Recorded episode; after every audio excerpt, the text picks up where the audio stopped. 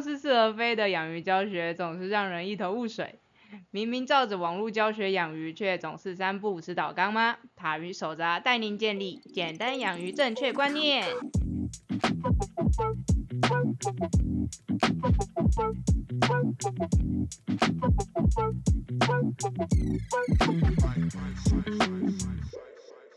大家好，我是塔鱼手札的造景虾喵。大家好，我是塔鱼手札兽医师阿汪。欢迎大家来收听今天的水族大大不要听。也对，大大家里面不包含水族大大哦。你不要勉强自己。一开始就卡死，一开始就吃螺丝。对，那反正阿喵就是常态吃螺丝，他是我们的吃螺丝负责人，所以说 反正从古至今就会到现在这样的是不会变。如果哪一天的阿喵突然没有吃螺丝，大家可能要小心一点，他可能是在外面被车子撞了，不小心撞到脑袋才有可能事情。对，就是这就是塔鱼的风格，阿喵负责吃螺丝。是是是，没错。哇，我没有办法想象不吃螺丝的阿喵哎。你知道他其实连在平常就是我们私底下聊天的时候，他都会吃螺丝。他 他有的时候就是你问他一些事情，他突然想不起来，他就会开始空转，然后他就会开始吃螺丝。所以吃螺丝是就连日常他都是这样，所以大家不要期望他会有任何的改变，不会，一路走来始终如一。我真的没有办法。那就继我们上一次关于天气变化的主题，我们接着就来跟大家分享一下。嗨。到底水缸里面出现的泡泡跟油膜是什么啊？嗯，因为我们上一集有提到说，就是像是天气变化的时候啊，因为你的细菌的工作能力没这么好，对，所以这个时候就会比较容易出现比较多的泡泡。那我们这一集就来比较更更深入一点的跟大家聊一下，到底鱼缸里面的这些泡泡是什么？嗯，因为你应该可以听到很多很多人会说，就是你鱼缸里面有泡泡，就代表说你的消化细菌要崩掉了，是，或代表说你的水质很差，嗯，然后常常会导致的结果就是。你知道结果就会变成啊，有一些比较紧张的事主，他在缸壁看到一些很小的泡泡，他就会来预约咨询，嗯，因为他会觉得很担心，说是不是他的鱼缸要怎么样，尤其是这个时节，真是非常容易遇到这个问题。那因为我们今天讲的东西有两个，一个是泡泡，一个是油墨。那因为泡泡比较难，油墨比较简单，我还是快速的先把油墨带过，不然我怕我等下讲的太开心，就是泡泡部分讲完就说 那我们就下一次见喽，拜拜这样子，然后就忘记了。好，对，那这样因为很尴尬，这种中间再重录一段，不论差在哪里都很尴尬。对，所以我决定为了避免这种事情发生，我先把油墨讲完。OK。阿喵啊，你们以前啊，就是你有顾过这么多的池子，然后你有顾过土池，你有顾过水泥池，然后还像是一般的水族缸。嗯。你们以前你在顾这一些东西的时候，在经济鱼的部分，你会遇到有类似油墨情况发生吗？会啊，就是大概就是喂食的，如果是喂食的饲料比较油的话，就很容易有油墨这样子。这样听起来好像石斑那一些还蛮容易有油墨的。嗯哼嗯哼，是换饲料的时候就会出现，还是其实你每次喂食都会出现？嗯，要要看那一次那个饲料的那个成分比例。了解，所以有一些饲料就是比较容易出现，有些饲料就是比较不会。对，但是也不代表说就是比较容易出现油墨饲料品质就比较差吧。嗯，对，这就只是单纯就是饲料里面的油脂含量比较高。对对对对对。对，因为我之前有听过就是一个都市传说，嗯，他们会说饲料如果说油膜会淹出来的话，就代表那个饲料品质比较差。嗯，是是是没有这么是没有啦。但我在猜啊，这件事情或许是因为。那一些油脂含量比较高的饲料，嗯，它比较容易坏掉，嗯，所以说它如果说没有注意到饲料的保鲜的话呢，它在喂食这一些，它就会发现鱼很容易死掉，嗯，我觉得可能是因为这个原因，所以才会有这样子的说法存在，嗯，所以其实饲料丢下去，有一些饲料会产生油膜是正常，尤其是它如果又是比较油的饲料的话，就是一个合理的状况嘛，对，那除了饲料之外，你还有遇过其他的时候产生油膜吗？因为这样听起来就是。你们养殖池里面的油膜是因为油所造成的嘛？嗯，对，就是油本身，它没有什么好说的。那还有其其他的时候，就是你不喂食的时候，还会出现油膜吗？嗯，藻类比较就是颜那种颜色颜色比较深的那个池子，也也会容易有。你是说像是那种已经比你原本预期的藻色再深的那种状况之下？对对对对。是什么时候会出现？就是像如果是一整天的话，是晚上会出现，还是白天会出现？还是其实不一定，就是藻类比较多的池子就会出现油膜？早上。早上，嗯，所以反而是晚上还比较不会，但是你可能早上一觉起来就发现有油膜在。不过也有可能是因为晚上晚上我们没有再去巡场。哦，对对对。你们巡场的时候，你们会去除掉油膜吗？会啊。哦，是哦，你们怎么除啊？这么大尺？啊，就就就就就就打就把那个溢流，嗯，对啊，就就就开就就开大，对对啊。哦，因为其实油膜它就是浮在水表面嘛，因为它就是油嘛。对。所以你只要让水表面的水可以慢慢的被流掉，其实油膜就不会是是是出来。对啊，因为其实你们一般养殖池的水流循环都设计的还不错。嗯。因为设计的很困扰的话，就是只是让你们自己很崩溃而已。然后了解，所以其实你们除油膜的方式就是单纯的把那一边把它一流换掉这样。嗯。那其实这也是很多那种缸体里面会设计，不是有那个什么上溢流孔跟下溢流孔嘛？那个上溢流孔其实它的功能有一部分就是为了要除油膜嘛。没错。那鱼缸里面为什么会有油膜？当然就就是阿喵刚才说的那两个原因，也是其中两个原因。如果说你的鱼缸你本身喂食的饲料就比较油，我尤其是那个冬天的生饵，嗯，如果说你平常用的生饵是海鲜类，然后有些时候其实你在秋天这个季节应该是鱼最肥的时候，对，这个时候有的时候你那个饵料切一切啊，你就会发现每次切的时候刀都超油的，没错，然后那个饵料直接丢下去，就上面也会浮一层油，就是这也是蛮正常，因为就是饲料本身带的油，或者是饵料本身带的油。那另外就是。阿喵刚才说了嘛，藻类，嗯，对，哎，其实不只是藻类，还是水草这两种生物，它们在代谢的时候，它本身它们的细胞里面就会有一些像是蜡一样的东西存在，嗯，所以它们只要代谢比较旺盛，或是死亡比较多，或是就是生长比较多的时候，其实多少都会有油膜。像阿喵，你之前在造景公司那边工作的时候，是不是其实你们水草很多，或者是你让我就是二十四小时开灯狂打 CO2 的那种鱼缸，会很容易出现油膜吧？没错。对，我记得你们那个时候就是旁边一定要装一个小小除油膜器，不然的话那上面就会超厚一层油膜。是的，因为我们老板非常的龟毛。也是啊，因为油膜真的 超丑的，坦白说，油膜是真的很丑。而且其实油膜它除了丑以外，它对于植物有一个不好的地方是在于说，油膜它如果说在水面上变成厚厚的一层的话，它其实会有点遮光。对。所以对于一些就是比较需求光的植物来说，它其实真的会有一点伤害。是。那也会有很多人就是很好奇说，那这个油膜对于鱼到底会不会有伤害呢？嗯。可能有可能没有，因为觉得听起来是一个超级没有用的回答。嗯对，因为其实啊，就是油膜它毕竟是一个有点像是固体表面，你知道吗？它就是飘在那边的一层油。那那个油跟水接触的地方呢，它就是一个有水。又有点营养，因为那油膜大部分就是一些蜡或是一些脂肪，这就是细菌喜欢的营养。是，所以你可以想象，其实，在那个接触面上，其实也会长出一些些的生物膜，也会有一些细菌长在那边。那有的时候呢，有些鱼像如果说你喂的是浮水性的饲料，嗯，那他们在吃的时候也会不小心把这些油膜吃下去嘛。那或者是就是有些鱼，他们就是本身就是看到很无聊啊，看到水面上有东西在飘，就会无聊去啄那些鱼，他们本身也会把这些油膜给吃掉。那如果说你鱼缸里面整体的环境是 OK 的话，那其实吃掉也无所谓。嗯。但如果说你鱼缸里面其实本身就是一个菌虫不很不是很稳定，然后有很多死水区，或是它很久没有清，理滤材一辈子都没有洗，或者是你的底沙从来没有抽过的那种程度的话，那当然他们吃下去就有可能会肠胃炎。其实我也一直在怀疑，这会不会是就是金鱼缸有人会说就是不要喂金鱼吃辅料，不然的话金鱼很容易鱼标病的其中一个可能的原因呐。我其实在怀疑是这样，因为就是传统的金鱼缸饲养方式就是零谷岛叠好叠满啊，不然就是底滤。缸里面全部都放满了，就是开心的石头滤材放的满满的，然后金鱼又养很多，养很多之外又喂很多，所以你可以想象，其实那个环境里面的细菌虫不是多么的健康。那它加上它喂很多的情况之下的话，又有很多的油膜，那你又喂食辅料，那这样你辅料上面不就是非常均匀的裹上了一层那个油膜？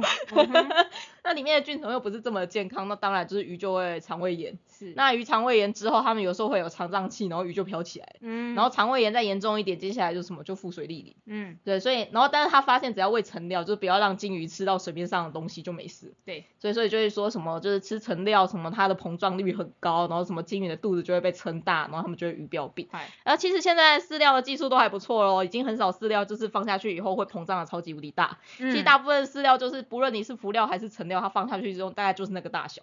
其实差异并没有到非常非常的多，嗯，而且再怎么说，大家想一下，饲料虽然泡水之后会膨胀没有错，嘿，但是它中间为什么它饲料会是浮料，就是因为中间充满了空气啊，嗯哼，那你把这个东西吃到肚子里面以后，其实它挤一挤也是变成小小的样子啊，是，它也不会因此就变成超大一颗啊，是，所以就是这个说法其实有一点点空穴来风嘛，但是说真的，如果说你水表面上面油膜真的很多，然后你的缸子又不是很干净，你说鱼会不会因为吃这样子就肠胃炎嘛？我是觉得是真的有可能啊，坦白说我是觉得真的有可能，但大家就不要因此敌视辅料哦，其实辅料是可以使用的，而且说实话，水产养殖比较喜欢辅料，是的，对吧？嗯，对你们来说沉钓超痛苦的。对啊，那因为浮料最直接的就是我可以直接观察到鱼在救饵的状况，就鱼在进食的状况。而且我就算吃不完，就是今天学弟超超超超智障，原本跟他说喂半袋整袋倒下去也还好，因为我就赶快把它捞掉就好。但是成饵的话，呃不成饵成饵是什么？成料的话就是下去就下去了。你也看不到下面的鱼到底有没有我就再也看不到了。对你也不知道，你就只能看到就是水花水花四射的状况，但是你也不知道到底谁有吃谁没吃，然后你也不知道他吃的时候是吃吃吐吐，还是非常阿萨利的把它吃掉。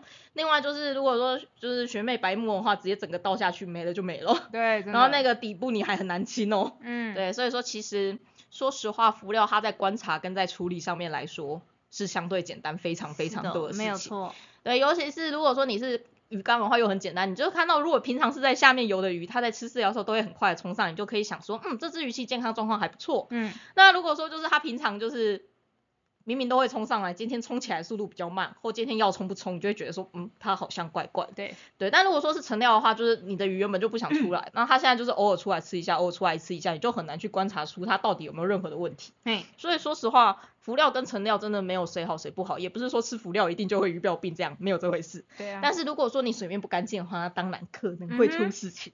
那我刚才就说了嘛，就是油墨的话，可能就是饲料本身很油，或者是藻类跟水草。但其实除了藻类跟水草之外啊，微生物大量的代谢也会产生比较多的油墨，因为其实细菌的细胞壁上面也有一些跟蜡很像的东西。所以反正就是只要你鱼缸里面的藻类或细菌或水草比较旺盛，你就会有。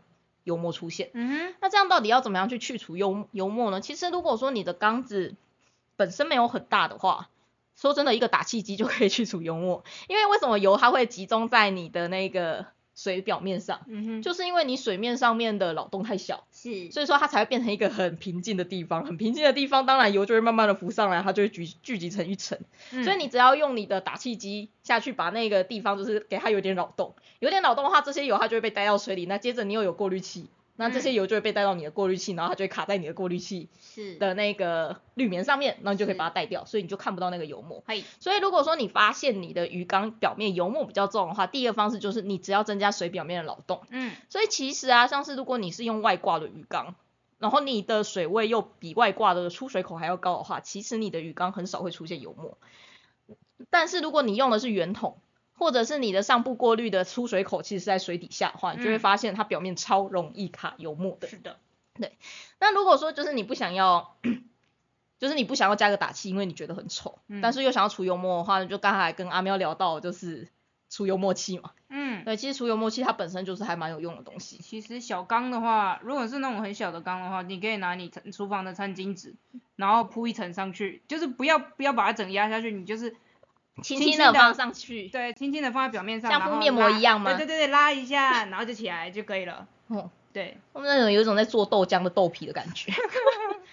可是啊，这个方式就是你发现的时候你才能用。对啊，然后就是你不处理它，就是会继续变脏。是，所以我自己还是偷懒派，我希望就是一个马达可以解决这个问题。那当然就是要么就是除用默契嘛，是，还要么就是你直接增加表面扰动，这两个方式其实都可以。对对，所以其实油墨它就是这么的单纯，它其实真的不太会造成鱼质的任何的问题啊，只要你的鱼缸是干净。但反正啊，说真的，你的鱼缸不干净的话，就算你的鱼缸没有油墨，你的鱼还是会出事啊。所以说油墨它基本上就是一个比较枝微末节的东西。那当然它不好看。那如果说你希望油墨消失的话，你就直接增加你水。表面的扰动其实就 OK 了。对对，对了，那那大家还有还有还有在说，就是女王灯也可以出油墨。哦，可以啊，没有问题啊。嗯。但是啊，大家要记得哦，进新语都要记得检疫，尤其是这个时节。是的。你要用你要用那个女王灯去除油墨也不是不行，不过我觉得女王灯个性有点差。对，就是有一些小缸的人就会想说，那我养一只女王灯，那其实女王灯它需要的活动范围，我觉得还蛮大的。嗯。对，就是大概要需要两尺以上的缸会比较适合，而且不能养太多只，因为他们最后就会开始背头，超烦。嗯对，女王灯跟那个黑茉莉其实都可以出油墨，是，他们也都会吃啊。对。但是大家也不要以为他们只要吃油墨就好了呢，要记得喂他们吃饭呢，他们只是平常可以吃油墨当做零食而已。是的。对对，所以这个方式其实是可以的，只是就是你多了一种生物要照顾，而且如果说你整缸鱼里面就是混养没有绝对，因为你真的不知道鱼的个性是怎么样，有的时候你混养一只，你就发现那一个你的。女王灯看起来像个牧羊犬一样，开始驱赶你所有的灯鱼，这样，然后你的灯鱼就开始群游了。哎，大家知道群游是怎么回事吗？嗯哼，就是啊，大家都会觉得群游很漂亮，但其实群游这件事情呢，它意思是我家的鱼有点紧张。嗯哼，对，因为你知道为什么鱼要群游？因为群游的意思是因为它有比较多只眼睛可以去注意周围发生了什么事情，那发生事情就大家一起逃难，所以他们只有在紧张的时候才会出现群游的行为。嗯，可是啊，当他们只要过得太爽，或他们觉得现在这个环境超安全的话，他们就不会群游，因为群游这件事情就代表说，哎。前面有一块钱掉下来啊，那跟你一起群游那二十个人都想分那一块钱。嗯哼。但如果说现在你确定环境没有问题的话，当然是这一块钱我就自己一个人独吞就好，我干嘛还要分给其他人？是。对，所以就是鱼就是一个你不给他一点压力，他就不会群游的生物。嗯哼。所以有很多人会有很多事主会发现，就是我一开始买的属鱼跟灯鱼会群游啊，多漂亮！为什么我养了一段时间以后就不就不群游的呢？他们是不是生生了什么病？坦白说，是他们过得蛮爽的啦。他们只要爽到一定的程度，他们就不会群游，因为群游对他们来说就是一个有点像是大家一起努力活下来啊。但是也相对你发现什么好看的，就是要分给所有的人。对，所以当你发现这个环境里面你不需要支付这么多的力气去警戒的时候，其实你就不需要群游。嗯对，所以大家就会自己散开。嗨，你刚才会听到有一些说法，就有人说，那你就在这一缸里面放入一只什么比较强势的什么鱼，他们就会开始群游。对，因为你就是吓它。所以说真的。嗯，为了让为了要群游，所以开始下雨。我自己觉得这件事情很不符合动物福利啦，因为就是你自己想看的爽而已。所以我是不太推荐，就是大家这么做。嗯，对，我觉得那是一件，嗯，就像是那个啊，小食蚁兽他们，你知道小食蚁兽他们就是遇到事情威吓的时候就很可爱，他会整只站起来，然后把手举高举高高，然后就是呈现一个大字形，这样超可爱。但其实那对他们来说也是一个压力很大的行为，所以就有的时候你觉得动物做了很可爱的行为，其实。对他们来说，可能是一件很不舒服或者不开心的事情。是。那既然你是身为一个有智商的人类，那就拜托大家，请不要这么做。是。对。所以这件事情就是稍微的题外话一下。好，那我们再回来。对。总之就是油膜，大家不要太介意了。嗯哼。对。但是泡泡的话就不是这么一回事。就为什么大家会对于就是鱼缸上面有泡泡这件事情这么的紧张呢？哎，阿喵啊，你们以前那些养殖池也会出现泡泡吗？也会啊。会很大量吗？嗯，还是就是也是从池边开始一点一点，通常从池边开始一点。如果是正常照顾的话，就是池边开始一点一点这样。那有可能就是完全没有泡泡吗？有可能啊。嗯，那如果有泡泡，就是到很大量的话，可能会到什么程度？就至少大概三分之一池会是泡泡。好可怕，听起来很臭。对啊。嗯，你们池子里面什么时候会开始出现这种大量的泡泡？就是藻类要死掉啊，或者是你说像是季节变换的时候藻类会大，或者就是那个往鱼池里面丢那一个硫化那个硫酸铜的时候，对对对对对。对，因为其实硫酸铜它有很强的杀藻性，所以有的时候你为了驱除某些虫去下药，然后又下在一个藻类很多的鱼池的时候，会发生很惊人的事情。是。对，那个时候应该也是很可怕。对，还有鲤鱼在乱射的时候。呃，对，那个。金子是一个富含蛋白质的东西，高蛋白，那个超臭的，那个超可怕，而且那个有时候你换水以后，它又开始继续射，对，就永远换不完的那种感觉，是超绝望的。就呃呃，还有呢？还有吗？鱼生病的时候会吧？鱼生病的时候也会，就是鱼生病，如果体表分泌比较多黏液的时候也会。还有就是刚才说的，啊，就是学弟学妹白目倒了太多饲料的时候，对对对对，那个时候也会，是，应该就这几个时候吧。嗯，所以大家有没有发现那些状况都是还蛮糟糕的状况？嗯哼，就是好像都是那种就是藻类快要死掉，然后什么水水底很多残渣，嗯，然后什么鲤鱼乱射，然后什么鱼生病，嗯哼，我就觉得就是这些时候就是才会产生泡泡，你就会觉得说就是有泡泡它就是一件不正常的事情的那种感觉。是。我自己是认为说，就是大家会这么害怕泡泡，也是因为这样子啊。因为真的在还蛮多的时候，就是鱼缸里面有泡泡，你就会觉得说，好像鱼缸里面要倒的，就好像好像有什么事情要发生，然后倒。然后这个时候好像就觉得说，好像鱼开始会有一些中毒的现象啊，或是鱼会有一些细菌感染什么之类的问题。但其实鱼缸里面的泡泡啊，它的成因有蛮多种的，而且泡泡的种类也有蛮多种的。对，我们先来讲一下，就是其他的泡泡种类。先把我们刚才说的那一个，就是很容易造成倒缸的泡泡，先把它分开来。大家可以先第一步看到泡泡的时候，你可以先做一件事情，去区分不同的泡泡。嗨，你用手去戳那个泡泡，看那个泡泡会不会破掉。嗯。然后第，然后如果说你发现那个泡泡你一戳就破掉的话，那基本上就不是那一种会让你倒缸的泡泡。嗯哼。对，就是这种一戳就破的泡泡的话，其实很多都是像是你的。马达它可能在抽抽水的时候有吸入一些空气，嗯，或者是你有开打气机，那这种时候就是当然，如果你打气开的比较强，或是你的出入水口入水比较强的话，当然水中会有一些泡泡。那有一些水表面它也会有一些泡泡。嗯哼。但这些泡泡基本上因为它的凝聚力不是很强，所以你只要用手搓一下，它就会破掉。嗯。对，这是其中一种泡泡。那如果说你鱼缸里面是这种泡泡啊，其实你也不用太太仔细，那它就是一般的空气泡泡而已。嗯哼。就是没有什么太大的问题。对。那还有第二种泡泡，它也是手一搓一下就会破掉。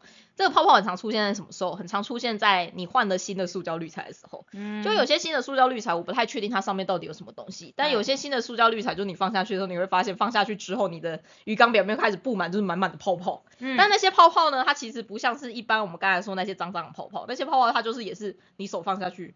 它就会直接消失掉。那这件事情其实你也大概换水个一到两次，那你只要确定你的鱼都没问题的话，其实它就会慢慢消失。所以这种情况就是你也不用太在意。所以简单来说就是你先用手搓泡泡，那个泡泡会直接破掉，你就不用理它，那不是什么那不是什么大事啊。嗯哼。还有另外一种泡泡是那个，阿喵，你有没有发现一件事？就有的时候你换完水之后啊，嗯，浴缸里面会突然出现很多泡泡，尤其是在缸壁上面，你有没有印象？有啊，就有时候你大换水完之后，就是鱼缸上面会看到整面的，好像很多泡泡，很多泡泡那种出来，然后那个泡泡就会粘在鱼缸壁上，然后慢慢大概过了一段时间之后才会消失。对啊，你知道那泡泡是什么吗？不是水里面水里面的空气吗？嗯嗯嗯。为什么水里面的空气被你加到鱼缸里面之后，那个泡泡就出现？这个我不知道。就是气体啊，它大部分大部分的溶解性啊，化学啊。嗯嗯，难怪我不知道。认真来说是物理。啊，难怪我也不知道，因为它只是形态改变，所以它是物理。大部分的物质啊，如果是那种固体物质的话，基本上是你温度越高，溶解度会越高。对，所以像是有一些没有什么化学概念的饲主呢，都会跟我说，医生这个药好难溶，我可以把它放在一百度 C 的水里面去溶呢。拜托大家，请不要这么做，因为药很容易坏掉。请乖乖的、努力的想办法把药溶解掉，而不是加高温度，因为药真的会因为这样子坏掉。是的。但是呢，空气它是一个相反的东西，空气它是温度越低，溶解度越高。温度越高，溶解度越低。我相信你听不懂，但是没有关系。溶氧什么时候比较高？高温的溶氧比较高，还是低温的溶氧比较高？低温。嗯，对。为什么？因为就是温度越低的话，气体的溶解度会越高。嗯。所以啊，你看我们一般其实进来的水，自来水。跟你的鱼缸水比起来，其实你的鱼缸温度是比较高的哦，自来水温度是比较低的哦。是，因为你自来水，除非你是那种就是刚好自来水在在水塔里面被晒得很开心，不然其实大部分的时候自来水温度都会是比较低，鱼缸水温会是比较高。是，因为鱼缸它毕竟是在你的空气，就是在你的室内，那另外是鱼缸里面它还有很多的马达，甚至有加温棒之类的，所以它温度是会变高的。嗯哼，所以啊，你看你把那个自来水里面的冷冷的水。嗯，加到鱼缸里面，接着它就开始被加温，无论它是被你的室温加温，还是被你的加温棒加温，还是被你们马达加温，嘿，温度上升，结果是什么？溶解度会怎么样？就变差了。溶解度变差，所以它就释出，所以它就溢出了，所以你的缸壁上面就会出现这些泡泡。OK，这也是气泡病的其中一个原因，不知道大家知不知知知不知道气泡病？哎，我知道啊。那气泡病的话，它就是有的时候你会在鱼的眼睛里面哦，是里面哦，你就会看到有泡泡，嗯，然后那只眼睛就会越肿越大，最后就会瞎掉。嗯，对，那个叫做气泡病。有的时候气泡病发生，其实纯粹只是因为你的水温震荡太大，嗯，导致于鱼血管里面的那一些空气溢出来。嗯，那有些人会说，那没关系啊，反正那里面是氧气。不不不，因为血里面其实也有蛮多的地方是氮气的。氮气一氮气的那一个，应该说氮气它才是真正造成气泡病的主要的气体，而不是氧气。因为氧气是可以被吸收的，是，但是氮气是不行。嗨，除了在温度改变的时候很容易发生气泡病以外，还有另外的时候。深海鱼被钓上来的时候，嗯哼，因为啊，就是气压它气压，哦，我不小心讲出答案了，因为气体它还有另外的溶解度的影响的因素就是压力，嗯哼，对，就是你压力越大的话，你就是可以把更多的气体溶下去嘛，是，就是那个啊可乐，大家开可乐的时候不是瞬间，然后接着那个很多很多的空气就会溢出来嘛，对，那里面二氧化碳就会溢出来，为什么？为什么你开罐之前它可以好好的待在水里面，你开罐之后那个空气就会跑出来？就是那个压力进到里面去了。不是啦，压力变小了。啊，压力变小。对啊对啊，就是压力变小了。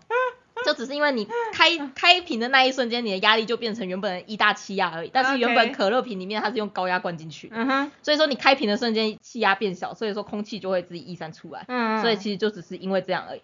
那你们喝可乐的时候，为什么喝到嘴巴里面以后它就会哔哔啵啵哔哔啵啵？就是因为温度上升啦。嗯。你嘴巴里面温度很高嘛，所以温度上升，所以它就会开始哔哔啵啵释放出来。所以其实就是这么样，同样一个原理。OK。这样有比较好记忆一点吗？有。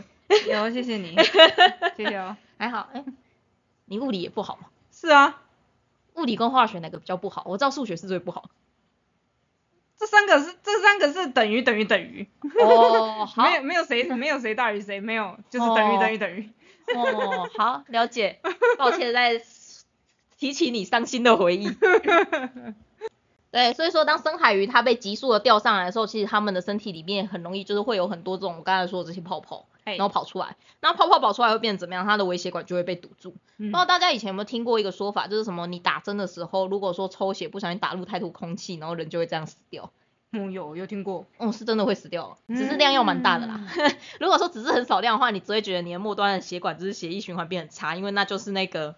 微血管里面被空气塞住，然后血流不过去，那流不过去的地方，组织就没有得到营养，然后组织就会死掉。其实只是这样而已，听起来很严重，但是不会死啊。但是如果说你打的空气罩真的非常非常大量的话，就会死掉。对，因为就是最后可能连心脏都没有办法作用。等一下，我们组织坏死嘞。那你不会死啊？死的是组织，又不是你。不管怎么想，哪里都怪怪。不是你往另外方向想，在你死掉、脑死的瞬间，你其他组织也是还活着。所以那个时候你要把你定义成活着还是死了的？好。所以你组织死了，其实也跟你本人没什么关系啊。好。对，就只是有点不方便而已。啊。怎么想哪里都不对啊！海拉细胞，它都已经那么久以前的人了，到现在海拉细胞还活着，它的一部分还活着，它 DNA 还在。哦。对，所以说你要看你要怎么定义活着这件事情。好好好。对，但是基本上只有少量空气打进去，大部分不会有太大的问题，因为生命会自己找到出那个微血管被堵住吼，只要你其他地方微血管还是可以供应，他们还是可以。产生出一条新的路径啊。哦，好，OK。对对对，所以大概就是暂时的不变，只要不要太严重的话。好，OK，OK。对，但是很多的那个深海鱼会因为这样死掉。嗯所以深海鱼其实，在被捞上来的时候，最重要的东西会是减压。嗯。这其实也跟潜水夫病的那个原理是很像。是。对，所以这也是属于那种就是空气泡泡，但反正任何的空气泡泡就是你只要戳过去，它就会破掉。嗯 对，就这种东西你就是不用太介意。那我们要介意的是什么？我们要介意的是那一些有机物产生的泡泡。那些泡泡的它的特征是什么？就是。你戳它，它不会破掉。嗯，那有些人会发现啊，就是有的时候你为了某一些目的去下盐，像你不论是为了让鱼减压下盐，或者是你下了药之后，你觉得鱼的体表就是有点受损，所以你想要下盐。嗯，有些人会发现他的鱼缸原本都没有泡泡，然后下了盐之后，鱼缸里面的泡泡就会增加，而且那个泡泡还很不容易破。嗯，然后他就会很担心说这个到底是什么东西？是不是因为我下了药物？是不是因为下了盐，所以我的环境变得很糟糕？所以其实也不是，只这只是单纯因为水中的盐度越高，水的粘性其实是会越大的。嗯，所以大家有没有嗯，如果大家没有玩过海水缸，可能会比较不知道一些事情。就是海水缸里面有一个神器，就是海水缸里面其实需要的滤材量啊，比淡水缸还要少。但是为什么可以办到这样？是因为海水缸里面有个神器叫做蛋白除沫器。嘿，蛋白除沫器的话，它就是利用海水的粘性。因为它粘性很高，所以你只要有一点点的有机物，它都可以变成泡泡，然后它就是把那些泡泡直接移除掉。嗯，所以它就可以在这一些水中的有机物被细菌代谢之前，嗯，它就直接把它移掉。嗯，所以海水缸里面需要的滤材量其实是更少。是，所以对于那些就是养海水呢又把滤材堆满人，我也是很难理解。可是这一点我超不敢说的，因为我现在自己手边也没有海水缸。嗯哼，对我有就是过去的超大系统，但坦白说，我们以前那种超大系统里面其实滤材量也都很少。是，对，但是因为我自己没有一个。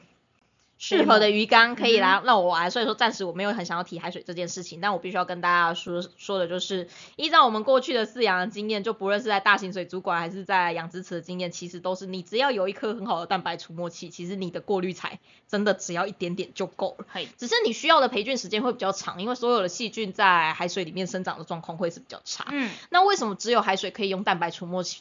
气但淡水不能用，原因就是因为海水的盐度够高，所以它的粘性够强，所以它只要有一点点的有机物，它才有，它就有办法形成泡泡。嘿，那淡水它就是比较惨一点，就是它必须要有机物到非常非常非常多，你让你的水变得非常非常非常黏的时候，那个泡泡才会产生。所以其实水里面泡泡很多，就代表水是干，水是不干净的这一点呢，其实只在淡水缸适用。嗯，大家有去海边玩过吗？有啊，海边的海浪，嗯，那个泡泡。嗯，是不是都超不容易破的？对啊，就是那个你会在海滩上面就看到那个泡泡，然后慢慢慢慢才破掉。嗯你会说海水很脏吗？啊，对啊，现在海水是蛮脏的。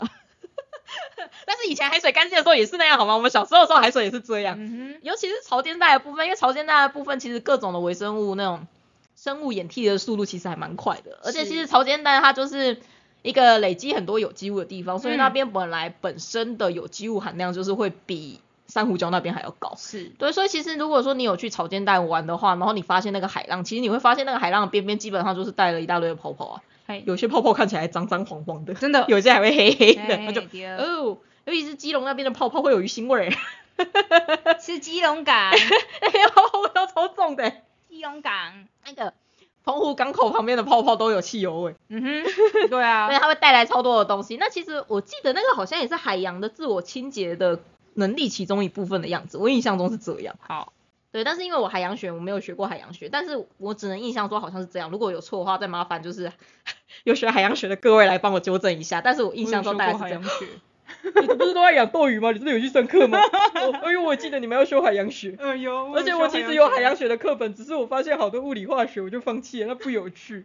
我觉得我去研究那个海洋生物里面的爱恨情仇纠葛那个比较好玩。嗯哼。呃，海洋学你知道我只看了哪一章吗？微生物的那一章，哦，真的，对，其他那种很理化的东西我就没有看，还有什么海洋黑水要怎么采样那个我也没看，啊，对，因为海洋学它包含的范围实在是太太太广了，真的太广，而且通常海洋学的老师我不知道为什么上课都超无聊。的，你们的海洋学老师很无聊，我们海洋学老老师超无聊，我们海洋学我们海洋学其实是那个线上授课，然后我们都在宿舍里面睡你看吧，我就说，哦，没有办法，海洋学真的好无聊。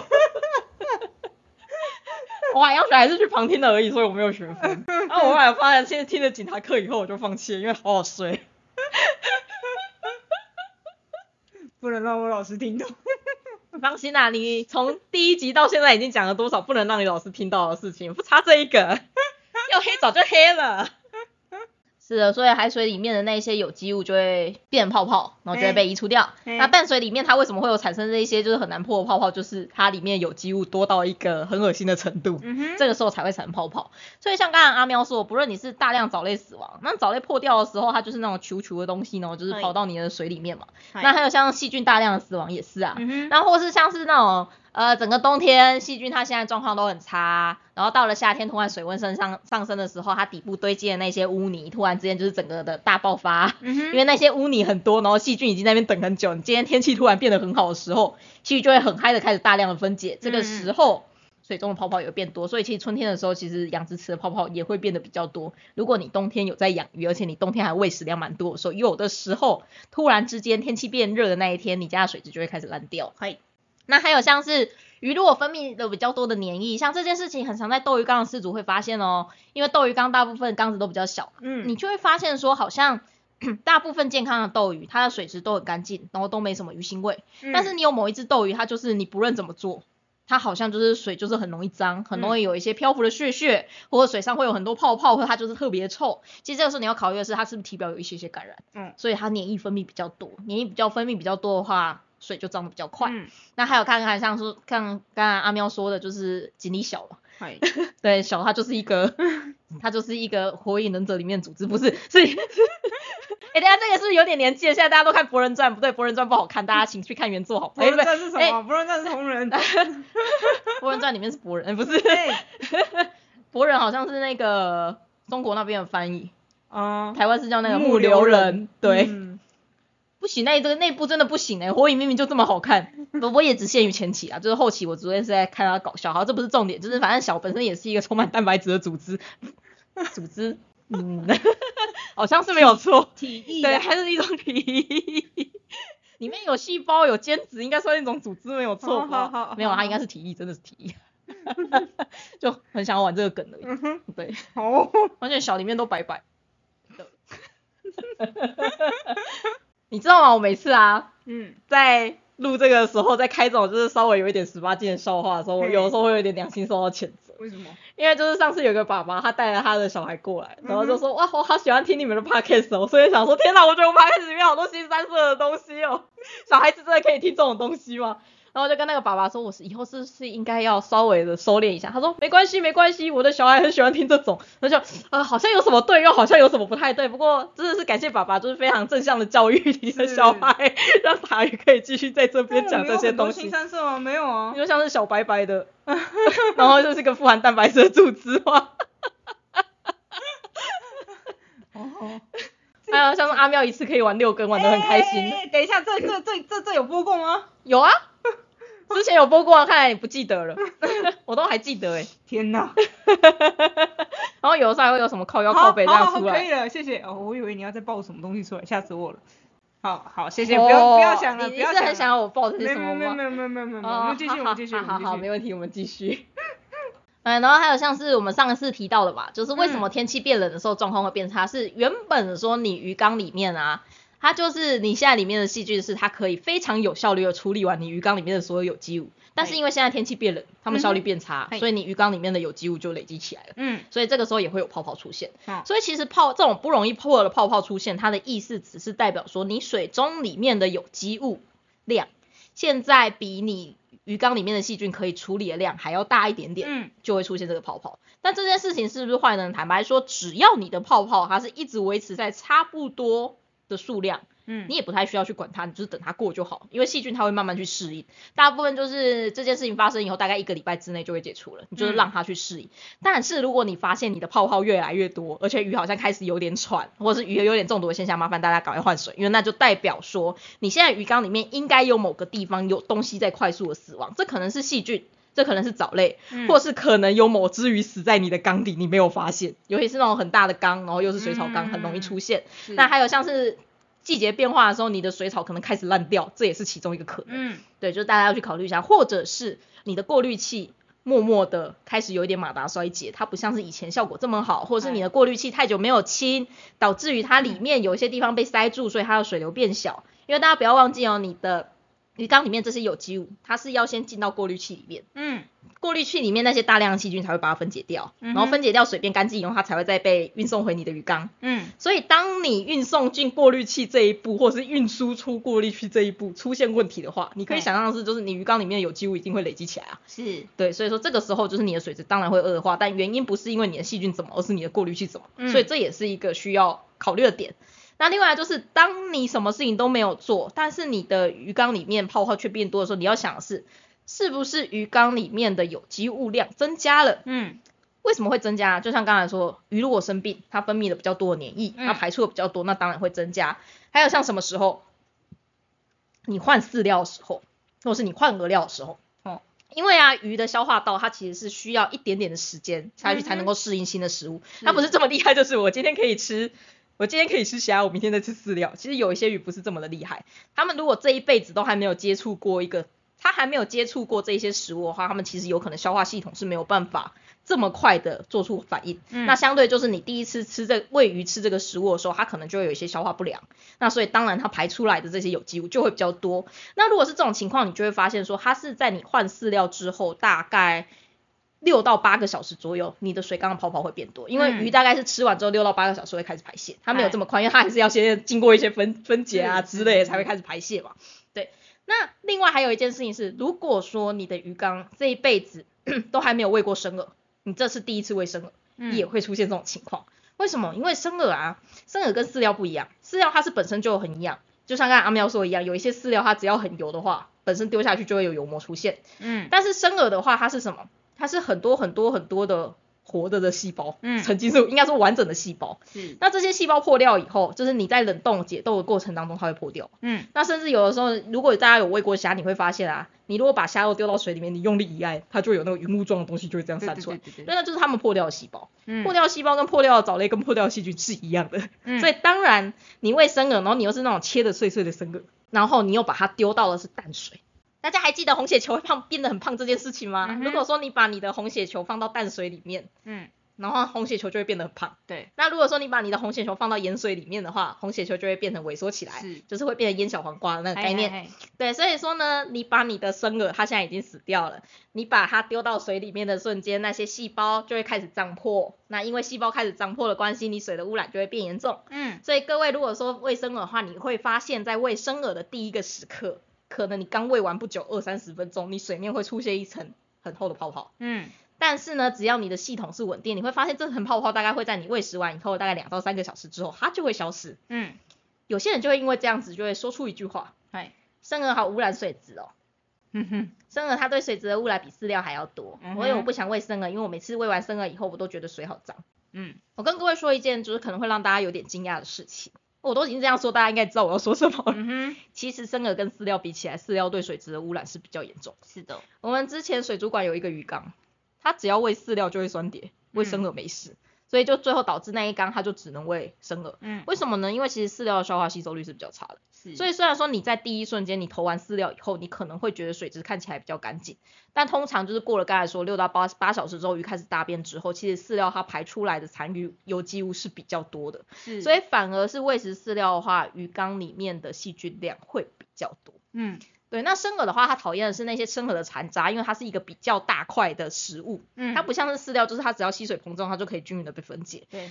它是一个比较大块的残渣，所以细菌不太好去分解它。嗯哼，细菌不太好去分解它的结果会是怎么样？上面会开始长出真菌，会开始长出原虫，它会开始长出其他各式各样不一样的丰富的生态系。嗯，但是呢，如果你有好好的让这些鱼把生饵吃掉的话，因为生饵的消化吸收率是比较高的，所以反而它会败泄出来的东西是比较少，它对于水质的影响是会比较少的，而且你的鱼会长大的比较快。是对，所以事实上大家一直觉得生饵的污染比饲料的。对啦，如果你是第一次喂食的话，你可能会发现很明显这种情况。但如果你发现你的鱼缸啊，只要喂食生饵，那个水质就不行了，请大家去修改一下自己鱼缸的系统好吗？代表你系统 超弱哦。通常会有这种情况发生的话，就会代表说，当你的鱼不小心因为体表的感染、黏液分泌增加的时候，你的鱼缸的水质就会变得很糟。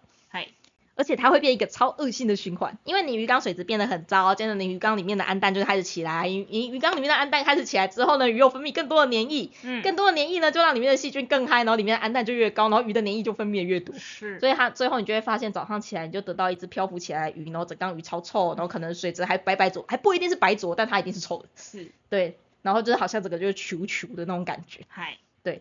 为什么呢？那其实就是你的鱼缸里面的细菌不够健全呐，嗯，导致于说你的鱼只是多分泌了一点点黏液，它就出事啊。你的鱼缸不够健全啊，导致于你只要喂了一些生饵，你的鱼缸就出事了。嗯哼。所以当你发现这种时情况的时候，就是各位一定要注意一下这件事情。对，所以你一定要去想想看，是不是你的过滤器或者你的鱼缸有哪些地方是不稳定的。嘿。刚好上一次就是公布这一集的时候啊，也有四组跟我留言，他说哇，他好期待这一集哦，因为他想知道说为什么他的鱼池，他是那种户外池，啊，他想知道他的鱼池为什么他白天起来的时候就会有泡泡，嗯，然后晚上的时候泡泡就会不见，但是就是每天早上起来都会有泡泡，但过一阵子就会消失。嗯哼，哎，那你们的养殖池会出现这种情况吗？会啊，是每一池都会吗？还是偶尔有几次？偶尔有几次，有印象？那有季节上区分吗？还是其实就是常常这样？其实一直都会有诶。一直都会，就是偶尔会有几次会出现这样，但不论季节怎么样。对，其实我自己会觉得说这件事情会跟日夜周期会比较有关系。不知道大家知不知道，就是其实鱼池，尤其是那种户外池，你会晒太阳池子，因为会晒太阳池子，它其实都会有藻类，嗯，而且一定会有藻类，你没有办法让它没有藻类。是。那有藻类的话，它就会导致水池里面它会有怎么样状况？它的一天下来，它的温度、它的 pH 值、它的溶氧，其实会根据。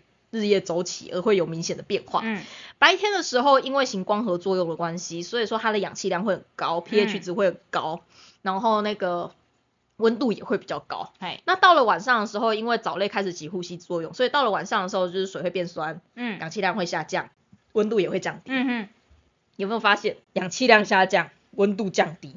嗯，这两个东西我们一直在讲。当这两件事情发生的时候，细菌的分解代谢能力就会变差。是，所以如果说你鱼缸里面的有机物量是一样的话，你可以想象是你清晨刚好一整个晚上过去，细菌的状况比较不好的时候，这个时候水中的有机物一定会比较多。到了白天开始，温度开始上升，细菌们开始认真工作的时候，他们一天终于起来开始工作的时候，嗯哼，这就是开始你那些泡泡会不见的时候，因为他们开始可以比较旺盛的下去。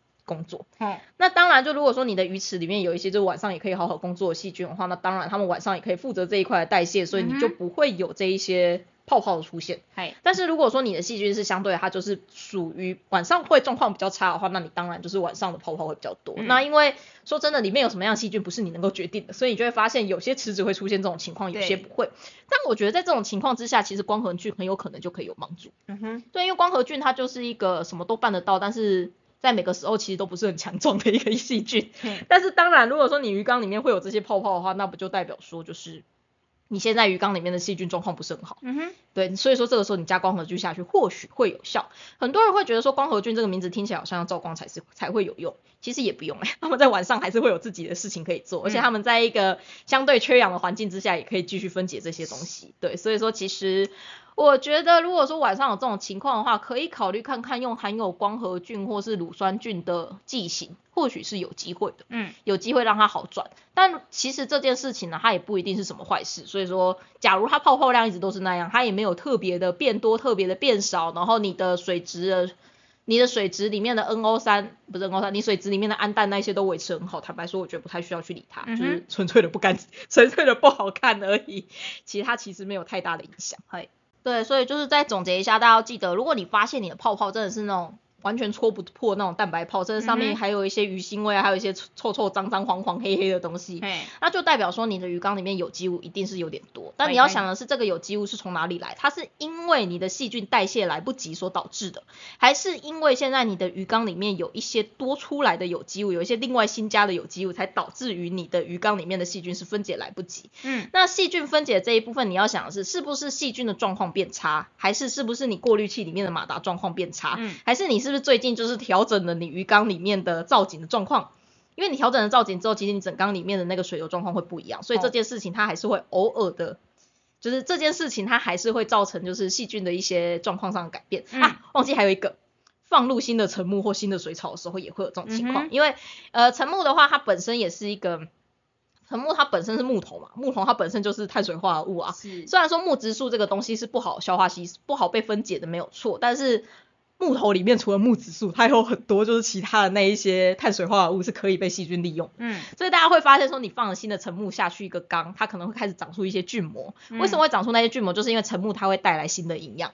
所以当你放一个新的沉木下去的时候，你也会发现你的鱼缸上面会有比较多的泡泡。嗯，当然这个也算是正常的，因为你就是多了一一个有机物的来源嘛。那这个其实你就是。只要泡泡没有变多，你就是安心的等着让它过就好。因为泡泡多这件事情不代表你的鱼缸一定要出了什么事情。嗯因为这个时候它遇到的问题是你水缸里面的有机物增加，你的细菌需要重新去习惯这件事情。嗯。那当然这个时候你也可以加入消化细菌没有问题，因为现在就是你鱼缸里面的细菌还来不及去分解这些东西嘛。会。那你就加消化细菌，我觉得是 OK 的。但是大家要注意哦，消化细菌。它遇上了有，我这边指的消化细菌是那种市售的消化细菌，市售的消化细细菌基本上都不是我们说的传统的消化细菌啊，有点老舍。但如果大家对这个有兴趣的话，可以去看我们前面消化细菌那一集。但反正就是你加的这些市售的消化细菌，它们其实绝大多数都是腐生菌。那你现在有一个多出来的有机物，然后又有一群可以帮你分解这些有机物的菌，嗯，你可以想象接下来会发生什么事吗？嗯，你有你有一你有一坨食物，然后你找了一群佣兵来，嗯，接着会发生什么事情？被吃掉，被吃掉，然后佣兵他们会很撑哦，然后就会长大，就会生小孩嘛，就是吃饱没事干就会开始生嘛。是，好，怎么吗？吃饱没事就只能干？呃，不是，对，是的，哦，爸爸对不起。所以呢，有的时候你会发现，你在这个时候加入消化细菌之后，接着你就会遇到的事情就是菌浊。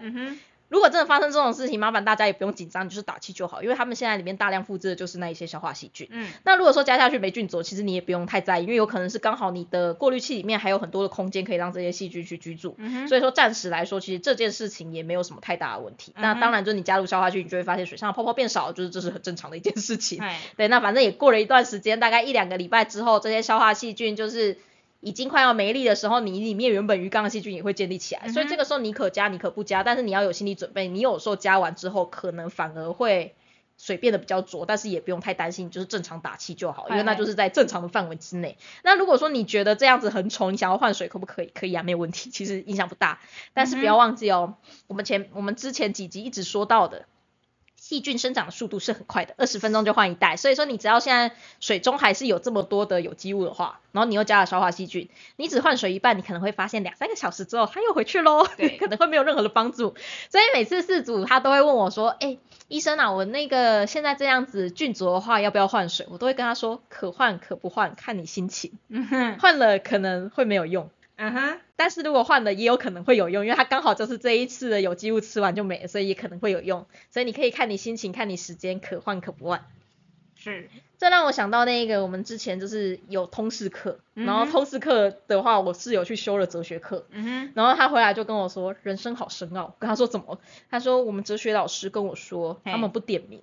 他说，因为点名这件事情是没有意义的，因为你来了，可能你没有来，你没有来，但可能你来了，所以他觉得点名是一件没有意义的事情。好哲学，不过我觉得还蛮好理解的，其实 是啊，是很好理解。就是你来，如果你不想上课，那也没有意义啊。对啊。啊，你没来，但其实你都已经知道课程内容的话，那你不用来啊。对啊。对啊。所以我觉得有点像是你可以换水，也可以不换，我觉得都可以。就是你换的可能没有用，但是你没换，可能它也会自己好。是。但是如果说你觉得你内心怎么样比较开心的话，那你就怎么样嘛。像我就是属于很懒那一种，我就是不会换水。但是阿喵他可能会看到他的鱼缸菌浊，他就会开始换。是对，所以这完全就是个性问题，没有说哪个东西一定好，哪个东西一定不好。但如果你发现你水中的氨已经上升，麻烦大家就换水，因为那个对鱼来说是有毒的。嗯。因为有的时候是真的，就是细菌它在短时间之内，这些腐生细菌它代谢太多，多到你的鱼缸里面的消化细菌没有办法承受的量的时候，你这个时候氨浓度就会起来。所以这个时候你要做，你就是大换水。所以为什么人家会说泡泡变多之后可能鱼会开始出事？是因为如果它泡泡变多这件事情，是因为你鱼缸里面的有机物增加，而你鱼缸里面有机物增加，这些细菌也开始代谢，但是你的消化系统却承受不住的时候，这个时候就会产生氨中毒。而氨中毒对鱼来说是一件非常非常具有剧毒的事情，它可能会让你的环境倒缸，而且现在你鱼缸里面本身就是因为你的细菌承受不住，所以才会产生这么多的。有机物，然后接着才会氨中毒，接着你的鱼因为受到了氨刺激，就会刚才我说那一连串，黏液分泌更多，接着它的负担越大，然后里面的氨越多，然后鱼再分泌黏液越多，它就会变成一个超级恶性循环。嗯，对，所以说是因为这个样子，所以确实在某些原因之下的泡泡增加是不好的。嗯，那感觉有没有发现，就是刚才我们说那个循环，你可以想象是水面上泡泡一定会越来越多，越来越多，越来越多，它不会是减少。所以当你发现。你鱼缸里面的泡泡开始变多，而且它多到甚至只是不，甚至不只是你鱼缸的边边，它开始在鱼缸的中间漂浮的时候，一定要去想说到底是哪里出问题，然后要去测氨，只要氨浓度高就是换水，没有什么好说。但你知道氨浓度是没事，鱼也没事，那你要不要换水？我觉得 I don't care 都可以啦。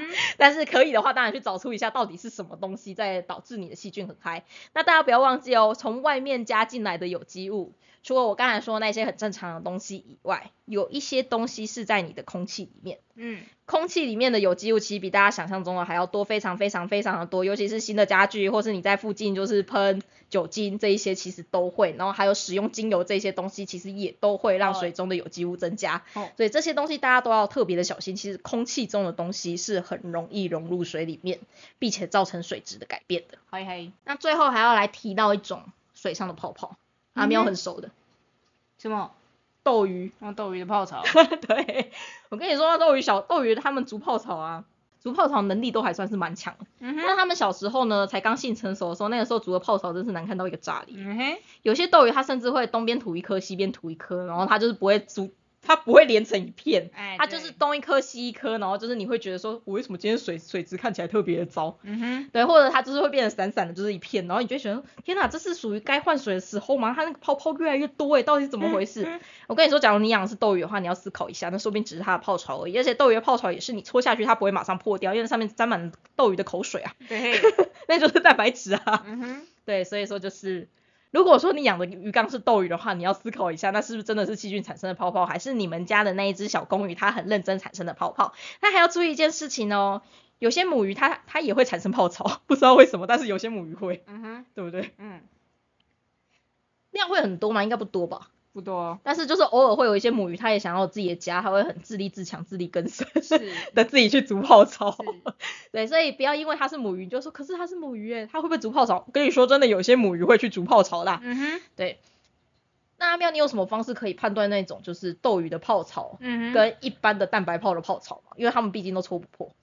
判断的方式哦。对啊，你要怎么判断它到底是你水质变差的泡槽，还是是斗鱼自己想办法吐出来的泡槽？鱼的泡澡的话，它是比较绵密的那种，然后会好像看到很多泡泡堆叠在一起的感觉。对对对对。但是这样那一种，就是我刚才说东一颗西一颗不太会吐吐泡槽的小朋友怎么办？那就是，呃，他们这么大小其实也蛮均匀的。呃，你说它的泡泡不会忽大忽小，它就是大概就是那样的大小。对对对对对。然后然后我我我更 我比较糟糕的是，我会用手下去嘟嘞，然后起来看看有没有粘在手上。那如果有粘在手上，粘在手上就是那个。那个就是斗鱼的泡槽哦，或者把把把把他的那个泡槽直接 直接打散。你好过分哦，人家已经一辈子处男，你要这样对他？他可能一辈子都看不到妹子，在很辛苦的煮泡草，你还把人家家拆掉，真是有羞要求。对，这是我自己判断方式。哦，所以如果是那种一般的泡泡泡草，它其实会更快破掉，然后斗鱼的泡草可以维持在更久，是不是？对啊，它可以稍微绵密，就是因为它比较绵密嘛，就是下去然后哦哦粘在手上了，会有可能会有一小圈粘在手上。啊，了解，因为如果是那种蛋白泡，它其实粘在手上大概两三秒它就会破掉，对，它就不会待太久。但是斗鱼它是可以待很久，就是斗鱼的泡草。嗯哼，你紧要熊呢？对，而且它的泡槽其实它的那个泡泡都会有一定的大小，它不会到那种很细很细，嗯，就是你大家一看就是哦，那是一颗泡泡那种等级。如果你要靠很近很近，然后还要稍微的就是眼睛要调焦距一下之后你才看得到的话，那基本上就不是，嗯，就那种很细很细的泡泡基本上就不会是斗鱼的泡槽。对，所以说就是有养斗鱼的朋友就是要特别的注意一下，就是有的时候其实不是你的水质变差，而是你们家的小朋友开始发情了，他想要找另外一半，是，对，其实只是这个样子而已。那最后的话，我们就来总结一下今天讲的东西。就我们今天讲为什么鱼缸里面会有油膜，为什么鱼缸里面会有泡泡嘛？差点差点说成泡草。为什么？因为因为你养 的斗鱼，对，你养的斗鱼，觉得它状况还不错，它就会吐泡草。哎，对，不过再讲一下。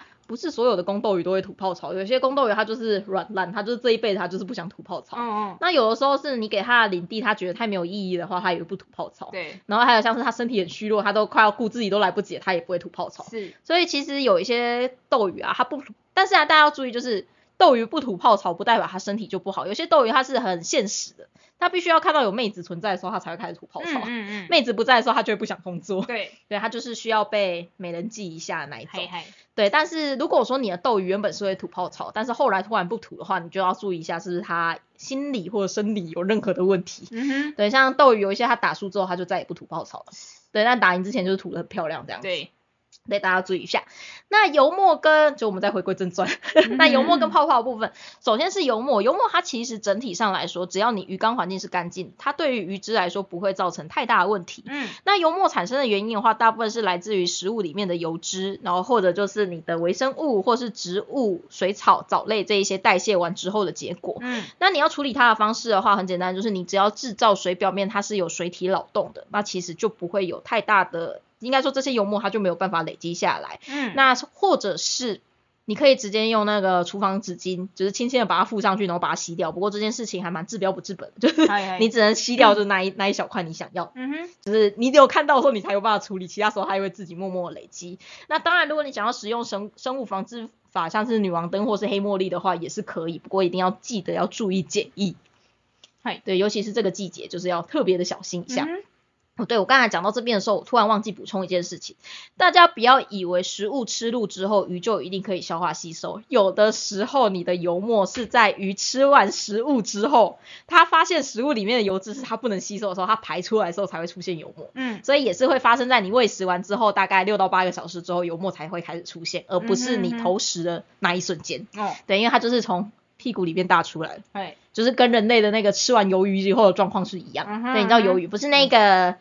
不是那个像乌贼的鱿鱼，是那个很油的鱿鱼，是 是那个已经被禁止食用的鱿鱼。嗯哼，国外禁止食用，但台湾好像没有。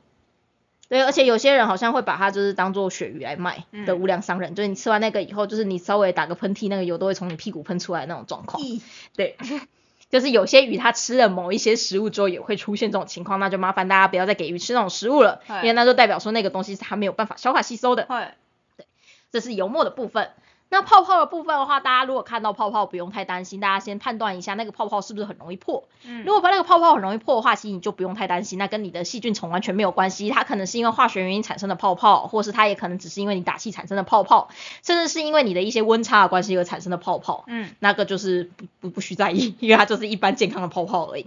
但如果说你发现你的鱼缸里面出现那些泡泡，是你碰手碰下去之后，它也不太会消失的泡泡，那它就有可能是蛋白泡。嗯。但是呢，如果这样子的泡泡，它的数量并没有越来越多，大概就是维持在那边，而且你鱼缸里面的水质数值也都很正常，鱼也都很正常，那你其实也不用想太多，你就是等它过就好。因为只要细菌可以习惯了，或是你这个偶偶尔发生的有机物它变少了，其实你的鱼缸就会恢复正常，所以不太需要介意这件事情。嗯。那当真的泡泡越来越多的时候，你就要想办法去处理它了，因为这不是一件正常的事情。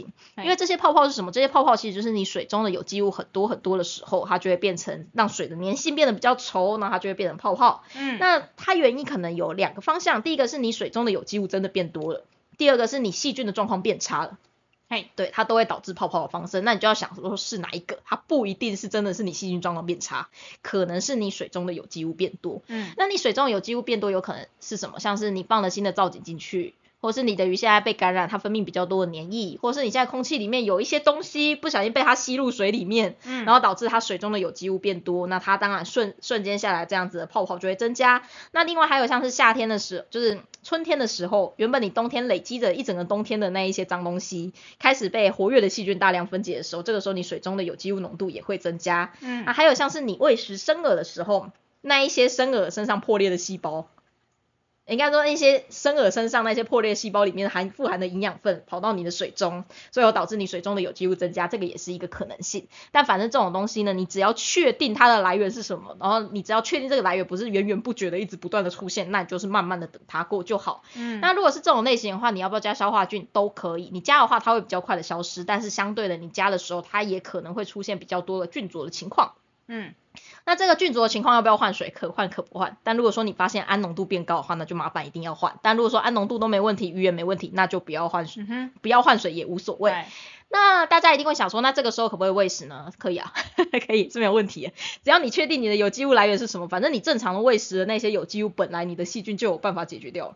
所以你也不太需要担心说，就是你因为喂食的关系，细菌就没办法解决。但是如果说你的鱼缸是氨浓度已经开始上升那一种，那就不要喂食，因为你喂食只是让氨浓度会更高，这会让鱼的状况变得更差。那如果说是细菌状况变差的。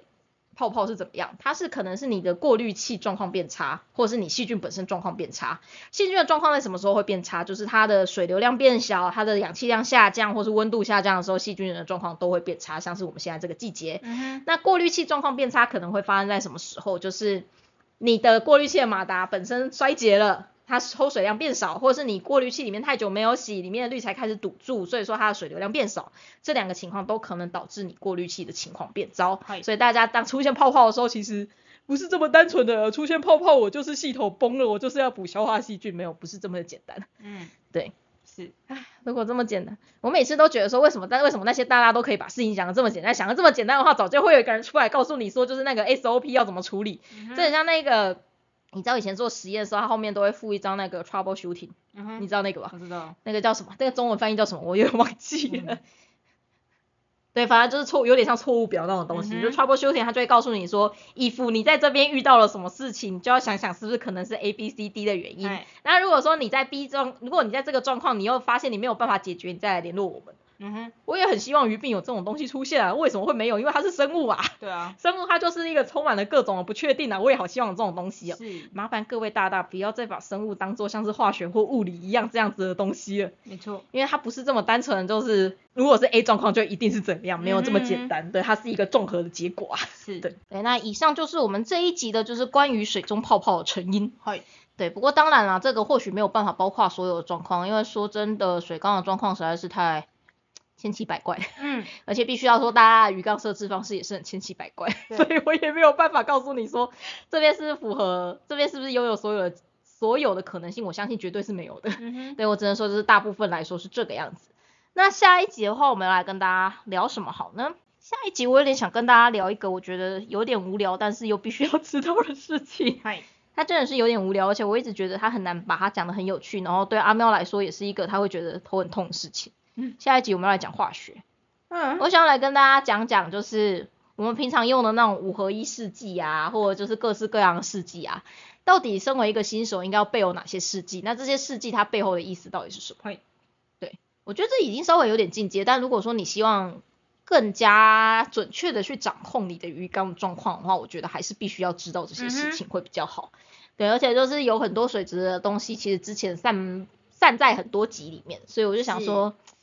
干脆来个一集，就是直接把它集中的讨论一下，这样大家以后要找也比较好找。好，对，虽然我觉得阿喵应该会死很惨，因为基本上试剂这种东西呢，它就是化学，化学，对，非常的化学。